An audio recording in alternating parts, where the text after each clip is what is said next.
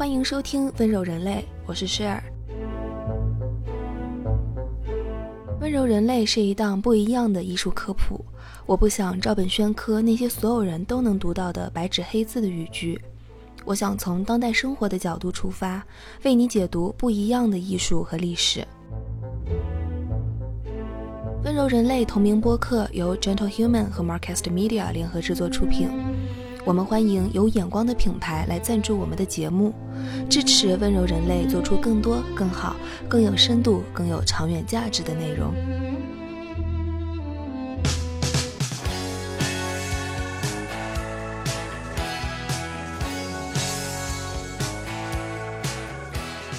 今天想说的一部电影是《罗曼诺夫后裔》（The Romanovs），它和《广告狂人》是同一个导演马修·韦纳。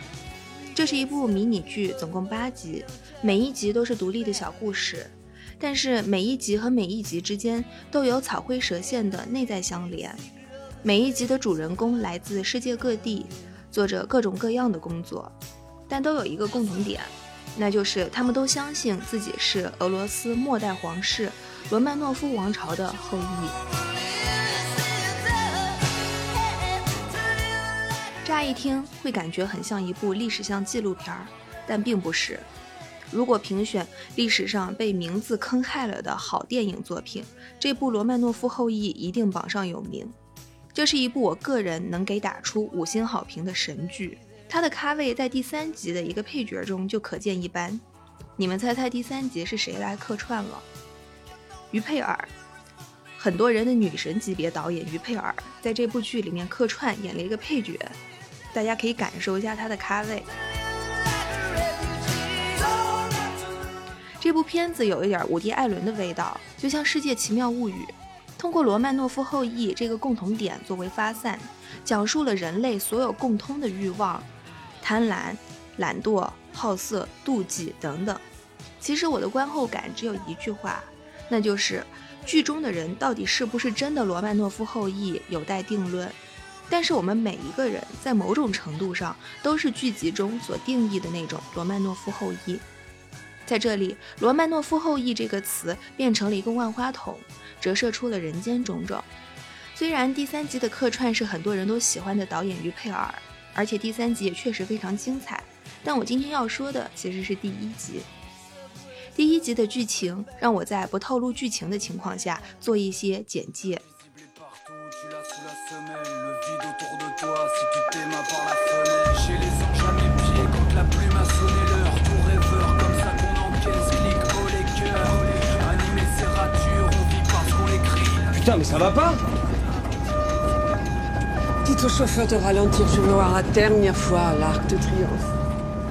开局就是一个老太太躺在救护车上，被拉去医院做急救，生死存亡之际，她还要求绕道凯旋门。表示自己在死前要最后看一眼凯旋门，这就是第一集的女主角，一位极端傲娇的老太太。Où est le médecin qui sculpte elle It's like Calcutta in here. Excusez-moi, mais qui sculpte cette dame 老太太傲娇是有资本的，她是贵族后裔，居住在巴黎市中心祖传的奢华大宅中。这套大宅从她的曾曾祖父沙俄帝国鼎盛时期的某位俄罗斯贵族大公 Grand Duke 时期起，就一直为他的家族所有。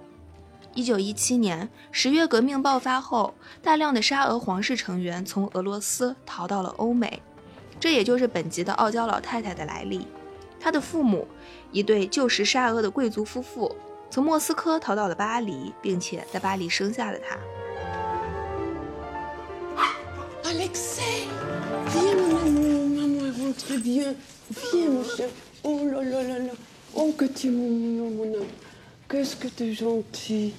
这个骨子里带着骄傲的罗曼诺夫后裔老太太叫做 Anastasia l e c h a r n a y 当然了，Le Charnay 是她后来的夫姓。无儿无女，和自己的小狗 Alexei 住在祖传的豪华大宅里。通过自己奇葩的性格和要求，赶走了十几个家政公司派来的护工。最终，终于败在了一位北非移民的穆斯林女孩哈吉尔手下。老太太和穆斯林女孩之间的互动亮点颇多，甚至可以说，在他俩唇枪舌剑的交锋中，编织出了一部世界历史。好的，今天的亮点终于来了。今天的这集播客就从傲娇老太太 Anastasia 和穆斯林女孩的唇枪舌剑 battle 出发，给大家捋一捋这背后的历史渊源以及相关的历史典故。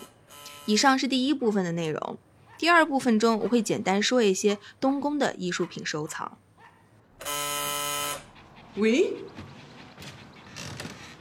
Qui est là C'est l'agence qui m'envoie, je suis la nouvelle aide ménagère. Bonjour, je suis Ajar Azim. Je suis ravie de faire votre connaissance. 哈哲尔刚去老太太家里时，老太太是拒绝的。她对穆斯林有着根深蒂固的偏见，她甚至暴躁的大喊：“带着你的炸弹滚回去！”而且她还具有被迫害妄想症。她认为哈哲尔会操着切牛排的尖刀杀了自己。但是急需打工的钱来支付医学院学费的哈哲尔，并没有被这个尖酸刻薄的老太太打倒，他不卑不亢地扛了下来。一天早上，当哈哲尔给 Anastasia 端上早餐之后，在打扫卫生的过程中，他看到餐厅的展示柜里放着一个精美的法贝热彩蛋。于是，我们接下来的内容就要从这个法贝热彩蛋展开。老太太 Anastasia 傲慢地对哈加尔说：“你喜欢这个彩蛋吗？但是你永远、永远都不会拥有它的。Eh bien, je vais vous dire quelque chose, vous n'aurez jamais, jamais une chose pareille. ”接下来，老太太就展开了一串世界史科普。On vous a battu à Tours en 732. En 1204, on a réduit Constantinople, qui n'était pas encore Istanbul, en cendres. On vous a battu à Jaffa, à Damas et à Beyrouth. Et on a pris Jérusalem et on a donné aux Juifs. En 1683, on vous a chassé de Vienne pour de bon. Et pour fêter tout ça, on a volé le symbole qui figure dans votre drapeau et on a fait ça. On s'amuse beaucoup d'ailleurs chaque matin au petit déjeuner.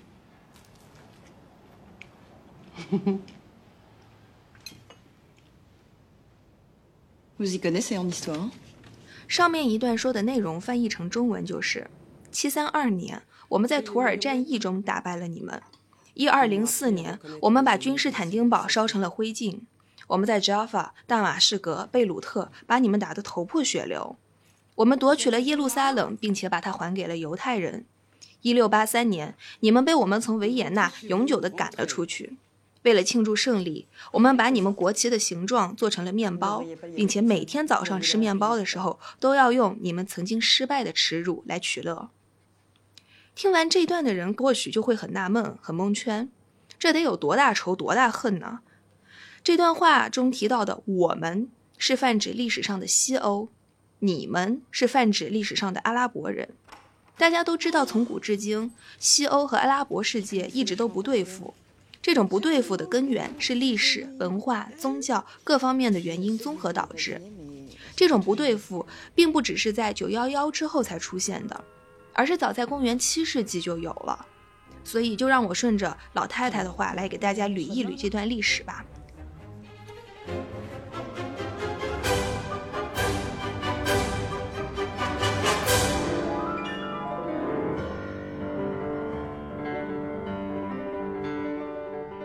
先说第一句，他说：“七三二年，我们在图尔战役中打败了你们。On vous a battu à Tours en 732. ”这里的“我们”指的是法国人，“你们”指的是当时阿拉伯人的倭马亚王朝。图尔战役又称普瓦捷战役，对西方世界来说有着里程碑一般的意义。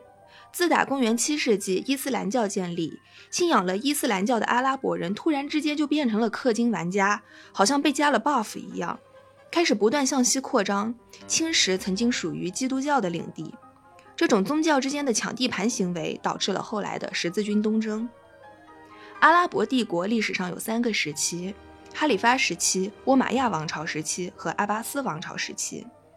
在阿拉伯帝国最强盛的时候，他们的疆域范围横跨亚非欧，东至中国和印度的边境，西至大西洋沿岸，南接阿拉伯海。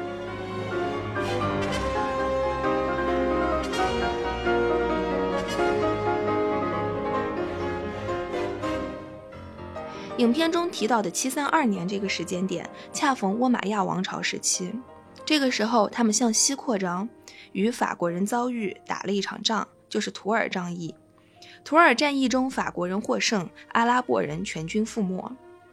这次战役的重要意义在于，这是基督教和伊斯兰教在抢地盘上的决定性转折点。西方在付出了极为惨重的代价之后，终于结束了穆斯林势力自西班牙地区向西欧的扩张。对于信仰基督教的旧时代西方人来说，这是一个里程碑级别的事件。所以，Anastasia 老太太会专门把这件事情提出来，对着哈哲尔说。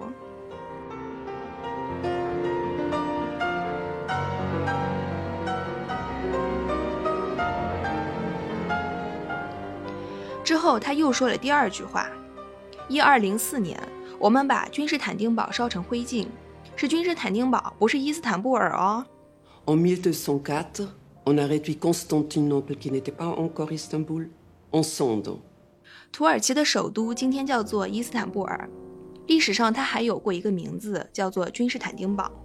这可不是两个简简单单的名字而已。这座城市地处东西交汇之处，它在两个名字间的变迁，其实就是世界历史的见证。我们可以简单的总结为：君士坦丁堡是基督教的名字，那是过去的名字；伊斯坦布尔是伊斯兰教的名字，是此后包括现在的名字。在伊斯坦布尔这座城市的历史上，有几个年份非常重要。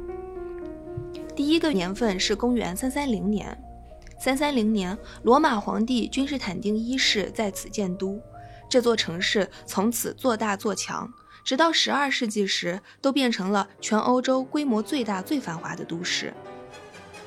接着就来到了第二个重要的时间点，也就是剧中提到的这个时间点——一二零四年。这一年发生了一件历史重大事件，叫做一二零四君士坦丁堡之围，也被称为第四次十字军东征。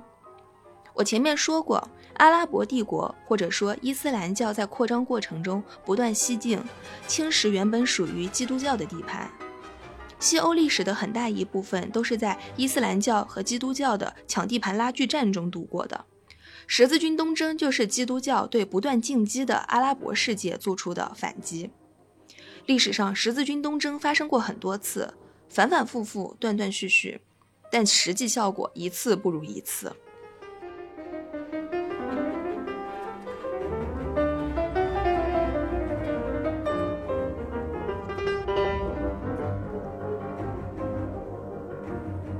二零四年发生的这一次是第四次十字军东征了，可能大家有点奇怪，这个时候它不是还叫君士坦丁堡吗？那叫这个名字就意味着它还没有被阿拉伯世界占领吗？那为什么十字军东征要围困君士坦丁堡呢？难道是疯起来连自己人都打吗？其实一二零四年的君士坦丁堡已经没有那么西方了，自打三三零年君士坦丁一世在此建立首都。这个帝国的疆域就不断扩大。公元三九五年，罗马皇帝去世，逝世前将帝国疆域一分为二，分为东西两个帝国，交给两个儿子分别继承。西罗马帝国没过多久就灭亡了，但是东罗马帝国，也就是以君士坦丁为首都的这个帝国，又存续了千年之久。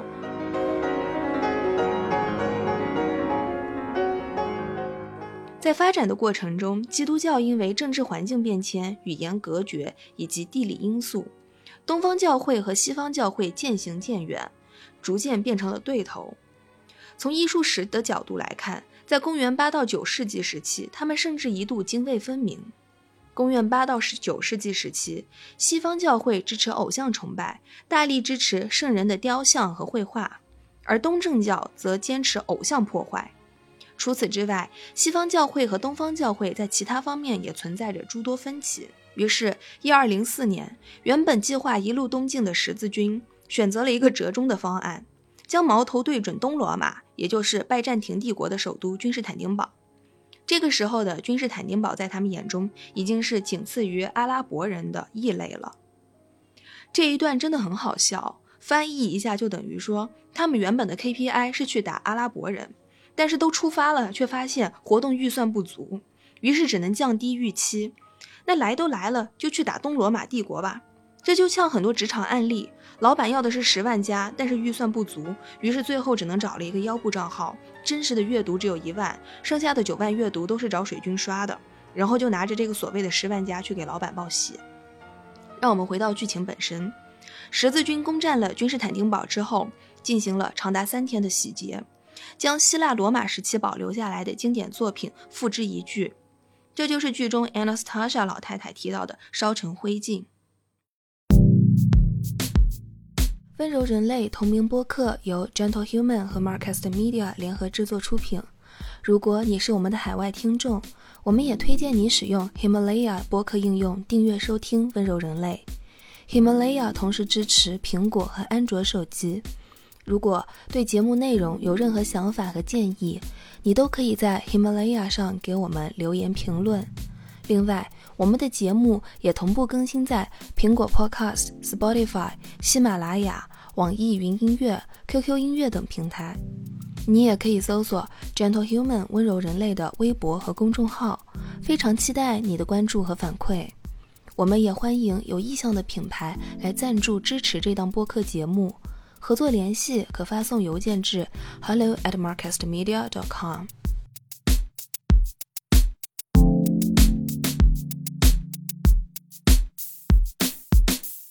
君士坦丁堡这座城市最重要的第三个时间点出现在1453年，史称1453君士坦丁堡陷落。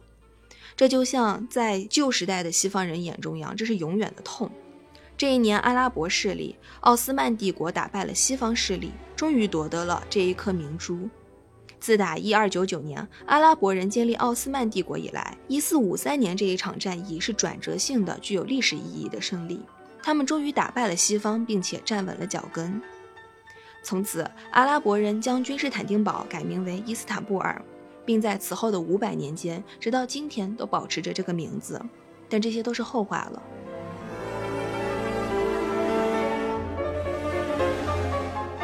Anastasia 提到的第三个时间点，也就是他说的最后一句话：一六八三年。他说：“一六八三年，我们在维也纳将你们打得头破血流。”并且将你们的国旗形状做成了面包，每天都吃，用来羞辱你们。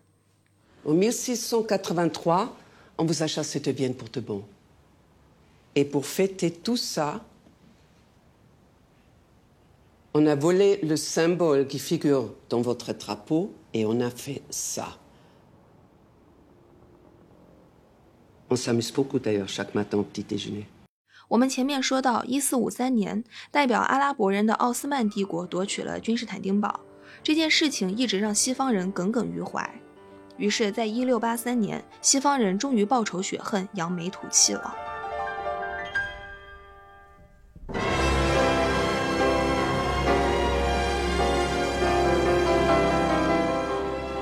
一六八三年的维也纳之战发生在哈布斯堡王朝和奥斯曼帝国之间。最终，代表西方势力的哈布斯堡王朝获胜。这场战役的胜利阻止了奥斯曼帝国西进的步伐，给他们不断向西的扩张画上了句号，并且巩固了哈布斯堡王朝在中欧的霸主地位。那这和面包又有什么关系呢？我们今天在星巴克能够买到的可颂面包，或者是牛角面包，叫做 croissant。这个词在法语里原本的意思是星月，和英文的 croissant 是一样的。星月沃土这个词，直到今天都被伊斯兰教用来指代自己的发祥地阿拉伯半岛，意思是自己发源的土地形状就和一轮弯弯的月亮一样。一六八三年，哈布斯堡王朝击败了奥斯曼帝国，为了表示庆祝，人民群众们发明出了形状像阿拉伯新月地一样的弯弯的面包，意思是你们不仅被我们打败了，我们还要一口吃掉你，并且将这个面包命名为 croissant 星月。后来在中国就音译成了可颂面包，这就是为什么 Anastasia 老太太说：“我们不仅打败了你们，还把你们做成了面包。”这世界几千年来的历史都汇聚在了这小小的一个面包上。下一次去星巴克点可颂面包的时候，大家可以回顾一下这段历史。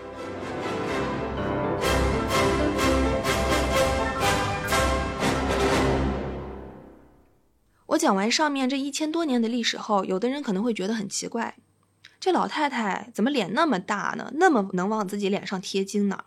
七三二年图尔战役中的法兰克人，他说是自己人；一二零四年君士坦丁堡之战的获胜方，他也说是自己人；一六八三年的哈布斯堡王朝，他还说是自己人。那这些人跟他都有什么关系？老太太呢，来自于沙俄皇室罗曼诺夫王朝。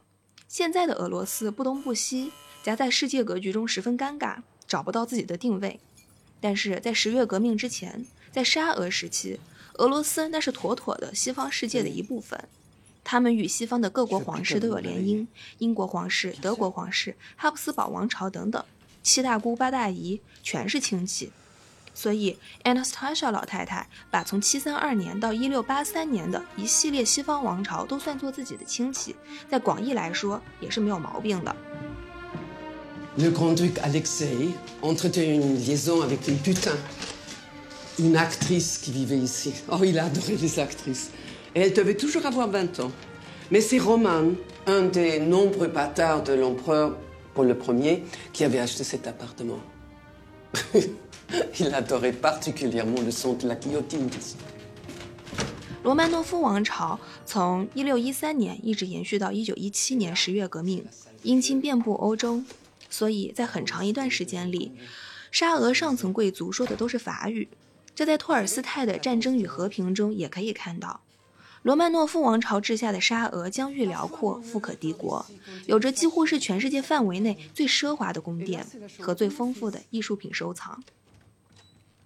罗曼诺夫王朝过去的宫殿东宫，如今是世界上最大的博物馆之一，在建立之初就肩负着皇家私立博物馆的责任。十月革命后，逐步向公众开放，旧时王谢堂前燕飞入寻常百姓家，那些王公贵族的艺术收藏就这样逐渐走入了公众的视野。那这就来到了我们接下来的一个部分——东宫的艺术品收藏。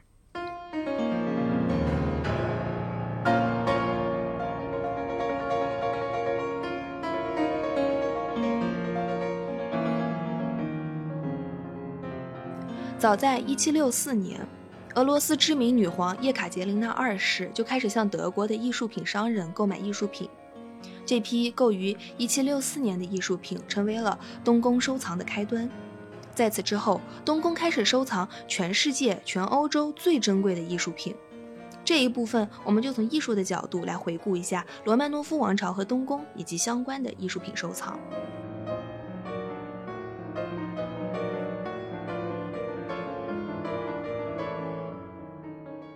叶卡捷琳娜二世的收藏里有大量尼德兰画派中的优秀作品，其中值得一提的有伦勃朗和扬帆艾克等人。后来又扩充到了文艺复兴和法国十七、十八世纪的范围。我在第六集播客《最佳出价》《完美骗局》和《少女肖像》中比较详细的说过尼德兰画派，感兴趣的朋友可以去听一下第六集。但我今天想重点展开说的是叶卡捷琳娜二世偏爱的一位画家普桑。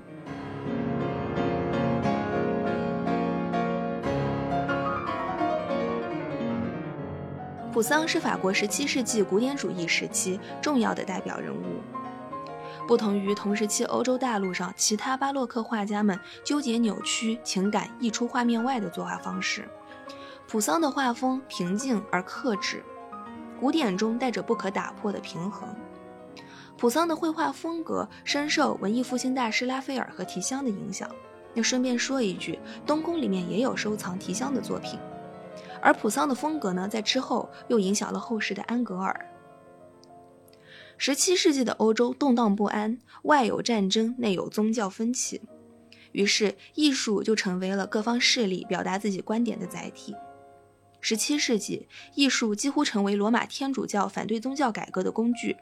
每一位大画家背后都有一股甚至是多股政治宗教势力。普桑背后的大佬是巴尔贝尼大主教的秘书 Cassiano del Pozzo。这位秘书对古典艺术的追求有极大的热情，在他的支持下，普桑和很多当时饱读诗书的古典主义学者们混到了一个圈子里，这就和普桑的古典主义倾向不谋而合。这种古典主义倾向在他的作品中得到了极佳体现。现藏于东宫的一幅普桑作品《波利菲诺的景色》里，就描绘了想象中古希腊世界里的完美状态，就是人与自然、人与神的和谐相处。这种通过构图和色彩，还有题材，在不动声色间达到平衡、和谐、美感的方式，在普桑的其他作品中也很明显。比如说他的《海神的凯旋》《阿卡迪亚的牧人》等等。而他所选取的这些题材本身也是有梗的，是在希腊神话或者是古典作品中能够找到渊源的，就仿佛是一个西方绘画界的李商隐，非常善于用典故。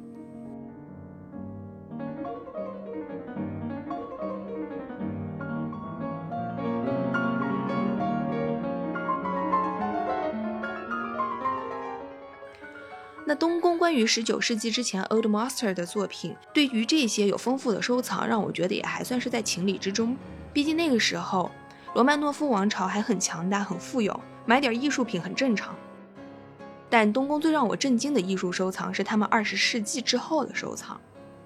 我们都知道，一九一七年十月革命推翻了罗曼诺夫王朝。在此之前很长一段时间里，罗曼诺夫王朝都是岌岌可危，每天都在灭亡的边缘疯狂试探。但就是在这样的情况下，这些皇室贵族们、这些皇帝皇后们，居然还有心思去搞艺术收藏，而且还搞了不少，并且搞得还品味挺好。这一方面让我觉得很感激，毕竟是他们收藏了，我们去看了，这也算是造福大众。但是在另一方面又，让我觉得很费解，国家都快完蛋了，你们能不能干点正事儿？东宫收藏了不少19世纪末期印象派的作品，像毕沙罗、雷诺阿、莫奈、塞尚、梵高，还有高更等等，都是一网打尽。甚至收藏了不少20世纪的艺术家，毕加索、马蒂斯、康定斯基、杜菲等等的作品。其中马蒂斯的作品收藏不少。马蒂斯那幅很有名的《Dance》舞蹈，这幅画我在第二集播客《马南波杰克》中就有提到。那这幅作品舞蹈其实就是被藏于东宫博物馆。那除此之外，东宫还因为俄罗斯独特的地理区位因素，收藏了不少稀有的中欧和东欧艺术家的作品，这些在其他国家的美术馆中都是很少见的。Mais qu'est-ce que vous faites Je suis en train de lire. Ma journée est terminée. Ah vraiment Il est 7 heures et. Vous avez besoin d'autre chose Qu'est-ce qui vous prend aujourd'hui 影片中，傲娇老太太 Anastasia 和穆斯林女佣哈吉尔起了冲突。老太太问：“你到底在骄傲个什么劲儿啊？”哈加尔回答说：“我在为我的民族五千年来的历史、艺术、科学、语言、音乐而骄傲。”老太太说：“才不呢，你们就是野蛮人。”哈加尔说：“不，我们的民族是文明的摇篮。” Comment osez-vous m'insulter Mais regardez-nous un peu, on n'est pas de la même famille. Et vous rejetez cette promotion évidente Mais moi aussi, j'ai des racines. Je vois. Vous êtes trop fière. Je peux savoir de quoi Mais de 5000 ans d'histoire. Des arts, de, de la science, des langues, de la musique. Mais la prochaine fois que vous irez au Louvre, allez voir autre chose que la Joconde. hein. Et qu'est-ce qui s'est passé depuis Votre peuple est primitif. Mon peuple est le berceau de la civilisation. 这段对话就很有意思。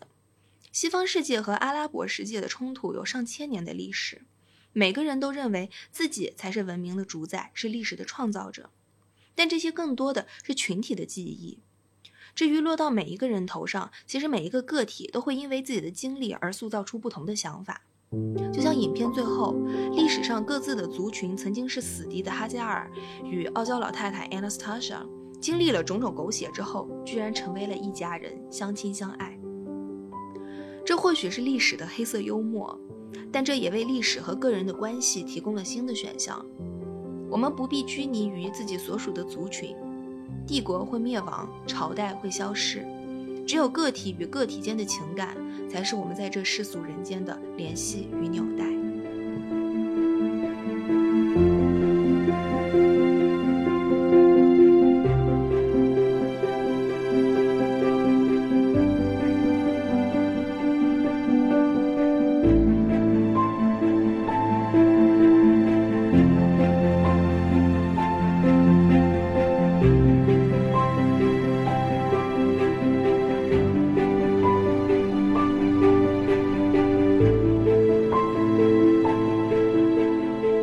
上就是本期温柔人类的所有内容。